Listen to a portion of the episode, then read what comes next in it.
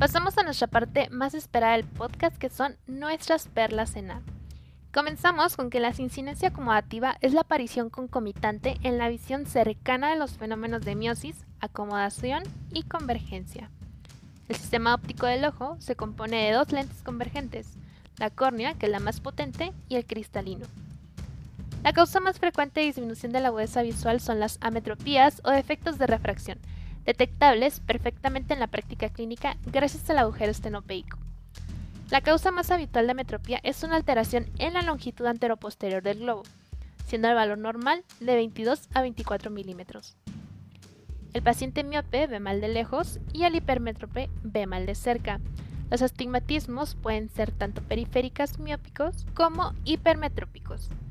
Se asocian a la miopía el glaucoma crónico simple, las cataratas y las degeneraciones retinianas periféricas, con mayor riesgo de desprendimiento de retina. Se asocian a la hipermetropía el estrabismo convergente, el pseudopapiledema, la astenopía acomodativa y el glaucoma de ángulo cerrado. La astenopía acomodativa se produce por un exceso de esfuerzo acomodativo, fundamentalmente en hipermétropes jóvenes con blefaritis y presentan un ojo rojo, náuseas, visión borrosa, dolor ocular y frotamiento ocular. La presbicia con mala visión cercana aparece cuando el poder de acomodación es inferior a 4 dioptrías, generalmente a partir de los 40 años. Los lentes convexas son convergentes, las cóncavas por tanto son divergentes. El LASIK es válido para el tratamiento de la miopía, la hipermetropía y del astigmatismo. Actualmente se utiliza el LASIK para intentar corregir la presbicia. La técnica se denomina presbilasic y se trata de técnicas de modificación de la esfericidad corneal. Mediante el tratamiento selectivo de ciertas aberraciones oculares se consigue aumentar la profundidad del foco ocular y con ello que el ojo enfoque tanto de cerca como de lejos. Ambliopía es una agudeza visual por debajo del esperado en un ojo en lo que no existe lesión orgánica aparente que lo justifique. Es una alteración del desarrollo. El tratamiento más eficaz para corregir la ambliopía es la oclusión del ojo dominante antes de los 6 u 8 años. Mejor cuanto más temprana sea. La prioridad en el tratamiento del estrabismo es evitar ambliopía, seguido de una buena función binocular y un buen aspecto estético.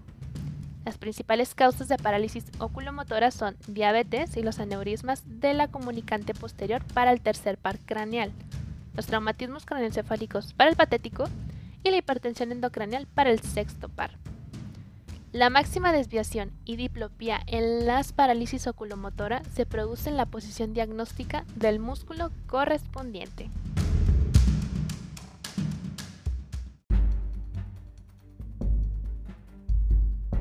Pasemos a nuestra sección Flashcard Cenar.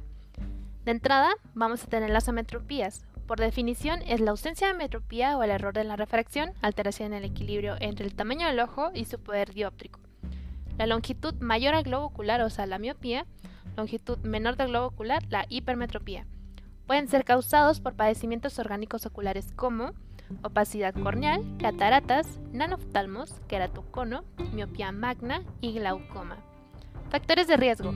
Recién nacidos con antecedentes familiares de cataratas, varicela, rubiola, herpes, toxicomanías, ametropías y glaucoma.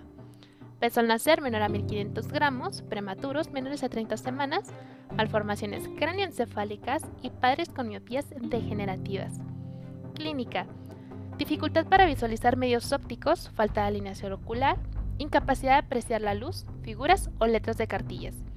En la exploración oftálmica es importante el reflejo rojo de fondo y pruebas de la fijación de luz, oclusión, desoclusión, movimientos oculares y toma de agudeza visual sin el uso de lentes. Diagnóstico. Las pruebas de refracción son un excelente método para comprobar los padecimientos que se corrigen con un empleo de anteojos, o sea, ametropías. Una buena exploración oftalmológica con lámpara de hendidura nos dará el diagnóstico concreto. También recuerden que se debe hacer un diagnóstico diferencial con afecciones orgánicas como opacidad corneal, catarata, persistencia del vitrio primario, tumores intraoculares o desprendimiento de la retina. Pueden ser necesarias las pruebas especiales para su diagnóstico definitivo. Tratamiento médico. Aquí los pacientes que mejoran con el uso de lentes aéreos o de contacto se quedan ahí. En cambio, se hace un tratamiento quirúrgico solo cuando se confirma un padecimiento orgánico. ¿Cuándo vamos a referir a nuestros pacientes? Nuestra referencia es segundo nivel antes de los 12 años en caso de un peso menor a 1500 gramos al nacer, prematuro menor a 30 semanas, malformaciones craniofaciales, opacidad de los medios ópticos oculares, alteración del reflejo rojo, mala alineación ocular, visión mala en uno o ambos ojos, o que esté igual o mayor a 20-30. El pronóstico es bueno si se detecta y corrige antes de un año de edad, y es muy malo si se detecta después del año. Cuando la metropía es detectada antes de los 8 años, el pronóstico visual es bueno con el uso de anteojos. Posteriormente es de reservado a malo si se trata de refracciones moderadas a altas. Pasemos a miopías. Se desarrolla cuando el punto de focalización posterior se ubica por delante de la retina.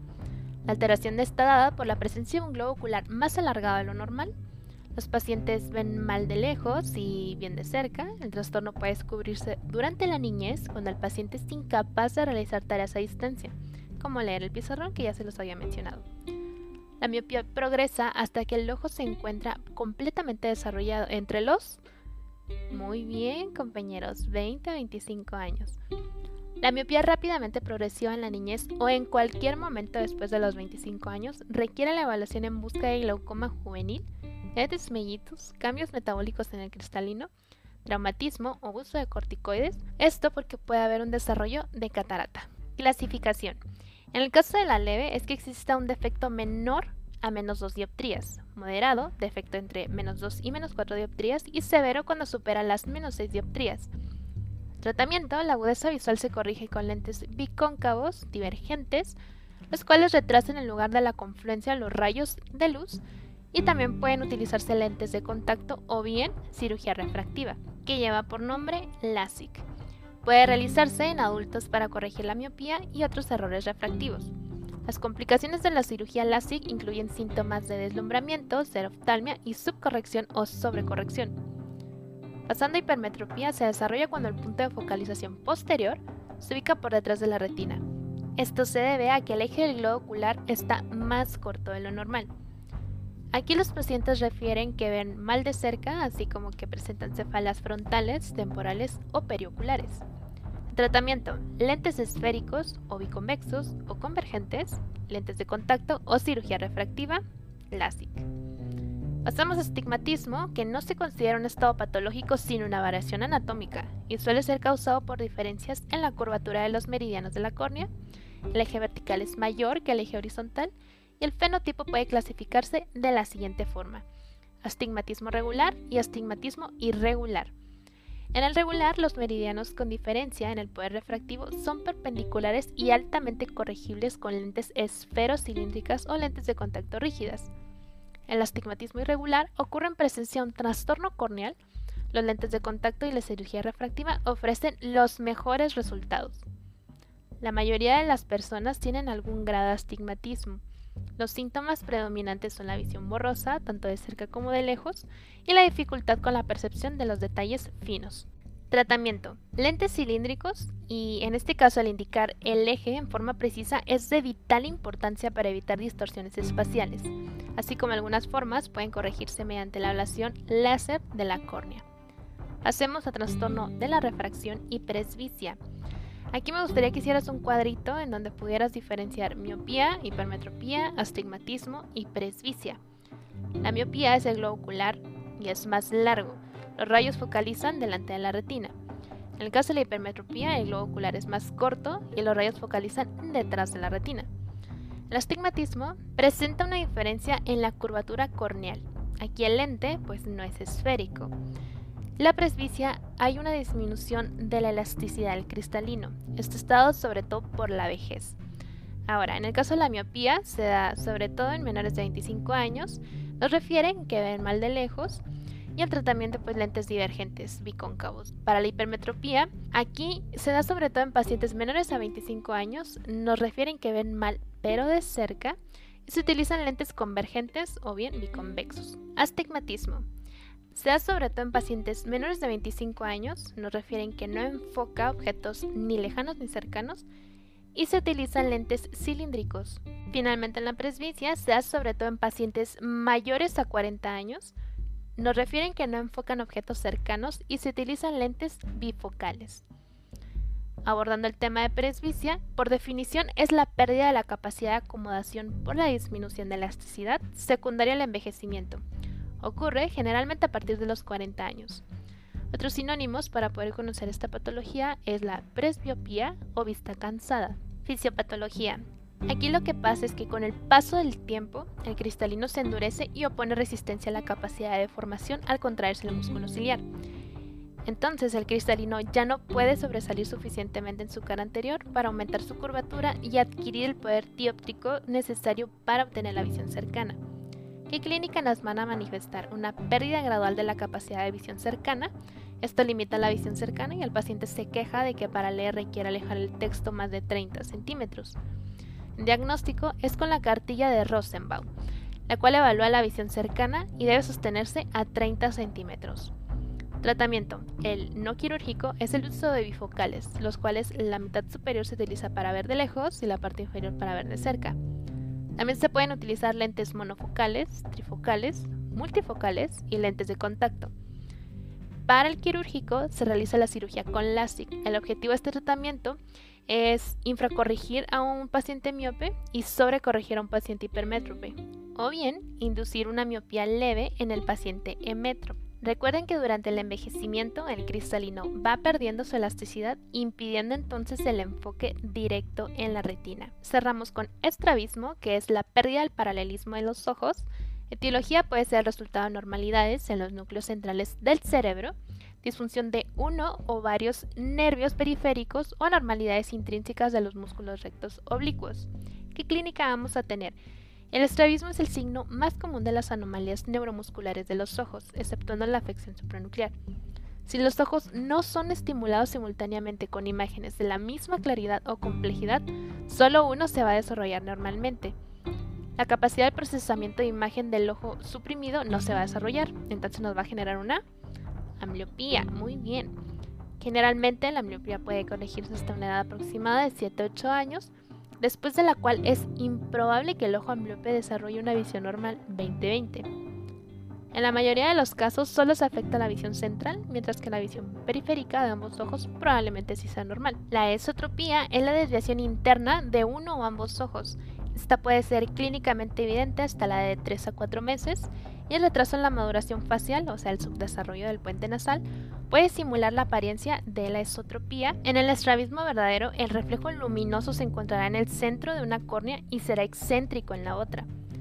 La exotropía es la desviación externa de uno o ambos ojos y tiende a ser intermitente y es menos probable que provoque ambliopía. ¿Qué tratamiento vamos a llevar? Tanto la esotropía como la exotropía deben tratarse usando las correcciones apropiadas para los errores de refracción con gafas, ocasionalmente bifocales. Se puede aplicar toxina botulínica tipo A en ambos músculos rectos internos como primera opción de tratamiento en niños menores de 24 meses. Ocasionalmente va a ser necesaria la cirugía de los músculos extraoculares para corregir la alineación. Para permitir que el segundo ojo desarrolle su potencial completo, la ambliopía se corrige ocluyendo el ojo más potente con un parche o mediante la midriasis con atropina. El éxito del tratamiento es directamente proporcional al apego del paciente. Estrabismo concomitante convergente en pacientes pediátricos. Por definición, el estrabismo concomitante convergente es la causa más común de las desviaciones oculares en la infancia. Produce un daño importante en la visión binocular, que su nombre correcto es esteropsis, y tiene probabilidades muy altas de producir ambliopía. Etiología y factores de riesgo. El patrón de herencia del trastorno es autosómico dominante. Las formas no familiares presentan factores de riesgo como prematuridad, peso neonatal bajo, calificaciones bajas en la escala de Apgar, hipermetropía alta, anomalías craniofaciales o uso perinatal de tabaco u otros tóxicos por la mamá. La clínica, esta forma de estrabismo se presenta con una desviación medial constante e intensa entre 30 a 45 dioptrías prismáticas sin limitación en la abducción ocular de los ojos que aparece alrededor de la edad de 3 meses. Posteriormente puede acompañarse por ambliopía establecida o bien retinoblastoma o tumores craneales de la fosa posterior. Todos los casos sospechosos deben referirse al segundo nivel de atención. El pronóstico correctivo será malo si el paciente llega a la edad de los 6 años. Finalmente, estrabismo paralítico. Por definición, en el estrabismo paralítico existe una lesión en la motoneurona o incapacidad contráctil muscular De acuerdo a su origen, el trastorno puede clasificarse como neurogénico, supranuclear, nuclear e infranuclear, homiogénico con una disfunción parcial que sería una paresia, o total que sería una parálisis de los nervios craneales 3, 4 y 6. Finalmente, la musculatura inervada por estas mismas ramas. Factores de riesgo. Diabetes mellitus, hipertensión arterial sistémica, trauma craneal, infecciones, enfermedades desmielinizantes como esclerosis múltiple, adenoma hipoficiario, malformaciones vasculares, migraña, procesos granulomatosos, vasculitis y arteritis de la temporal. Diagnóstico. La guía de práctica clínica recomienda la obtención de un interrogatorio dirigido a antecedentes oftálmicos y sistémicos que incluyan traumatismos, enfermedades, cirugías y tratamientos oftálmicos, incluyendo el uso de anteojos, traumatismo cráneoencefálico y enfermedades relevantes. Todos los pacientes deben someterse a una exploración estrabológica completa para determinar la afectación de uno o más nervios y establecer si la lesión nerviosa es parcial o total.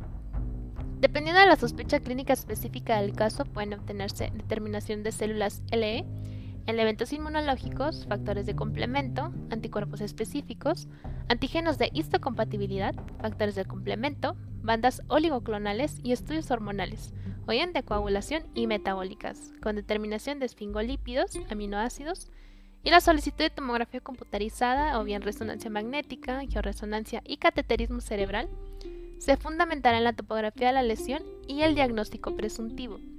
En caso de sospecha de descontrol agudo de una enfermedad crónico-degenerativa como responsable del padecimiento, deben obtenerse niveles de glucosa, colesterol, triglicéridos y hemoglobina glicosilada, así como velocidad de eritrosedimentación y prueba de estimulación repetitiva. Ante desviaciones de menos de 12 dioptrías, se recomienda iniciar el tratamiento con la colocación de prismas y no considerar cirugía. También pueden emplearse parches oculares y ejercicios ortópticos. El tratamiento quirúrgico debe ser realizado por un oftalmólogo experimentado y pueden requerirse más de un tiempo quirúrgico. La identificación del daño de nervios craneales específicos en el estrabismo paralítico. Tercer par craneal. Desviación ocular hacia afuera, el ojo afectado en exotropía e hipotropía, con una limitación mayor o menor en la aducción, elevación, depresión y exciclotorsión. El cuarto par craneal. Desviación ocular hacia arriba, hipertropía del ojo parético o hipotropía del ojo sano, dependiendo de cuál sea el ojo fijador, aumentan en la aducción y depresión del ojo parético. Sexto par craneal. Aquí hay una desviación ocular hacia adentro con una posición primaria de la mirada en endotropía.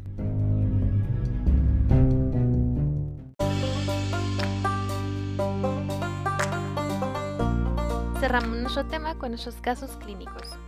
Son muy sencillos y son muy poquitos, la verdad. El primero nos menciona, el reflejo de la acomodación es una sincinesia que consta de varios componentes. Número 1, convergencia ocular, contracción pupilar y acomodación. Contracción del músculo ciliar. Número 2, convergencia ocular, aumento de la concavidad de la superficie retiniana y dilatación pupilar. Número 3. Contracción pupilar, aumento del diámetro anteroposterior del cristalino y aplanamiento retiniano.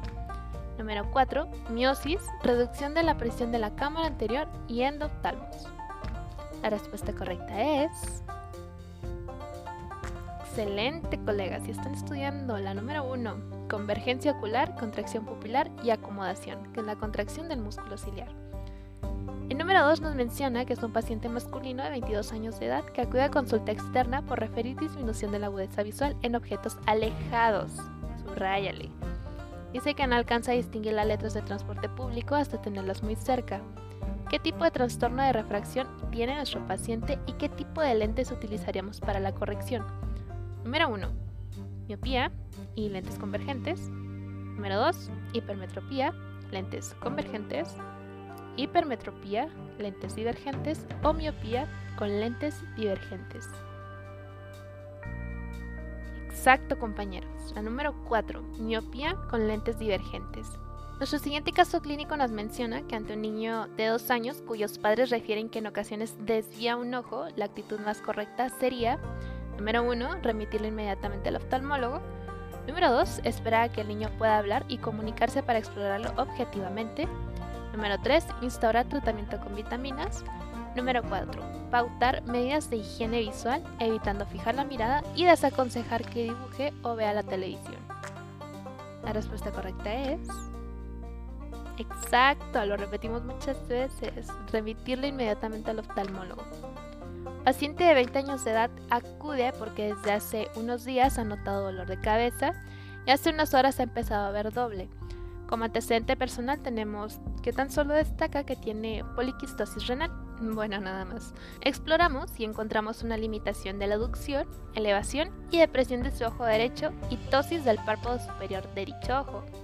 En esta situación lo más recomendable es, número 1, pedir un TAC, número 2, explorar las pupilas, número 3, remitir al neurólogo para ampliar la exploración neuroftalmica y número 4, pedir una resonancia magnética. ¿Cuál sería la respuesta correcta? Muy bien, explorar las pupilas. Y bueno, ya que es un caso seriado, nos menciona que la pupila del ojo derecho mide 7 milímetros y la del ojo izquierdo 3 milímetros en condiciones de alta luminosidad. En condiciones de baja luminosidad, las pupilas miden 7 y 6 milímetros respectivamente. En esta situación, ¿qué está indicado? Es el mismo pacientito de ahorita. Número 1. Pedir una resonancia magnética con angioresonancia prestando atención al polígono de Willis. Número 2. No hacer nada. Es un paciente con anisocoria esencial que está sufriendo una migraña. Número 3. No hacer nada, ya que una pupila dilatada nos tranquiliza pues hace muy improbable una causa compresiva. O número 4. Hay que sospechar un Horner y pedir resonancia magnética de cuello. ¿Cuál sería la respuesta correcta? Muy bien compañeros, la primera, pedir una resonancia magnética con angioresonancia prestando atención al polígono de Willis.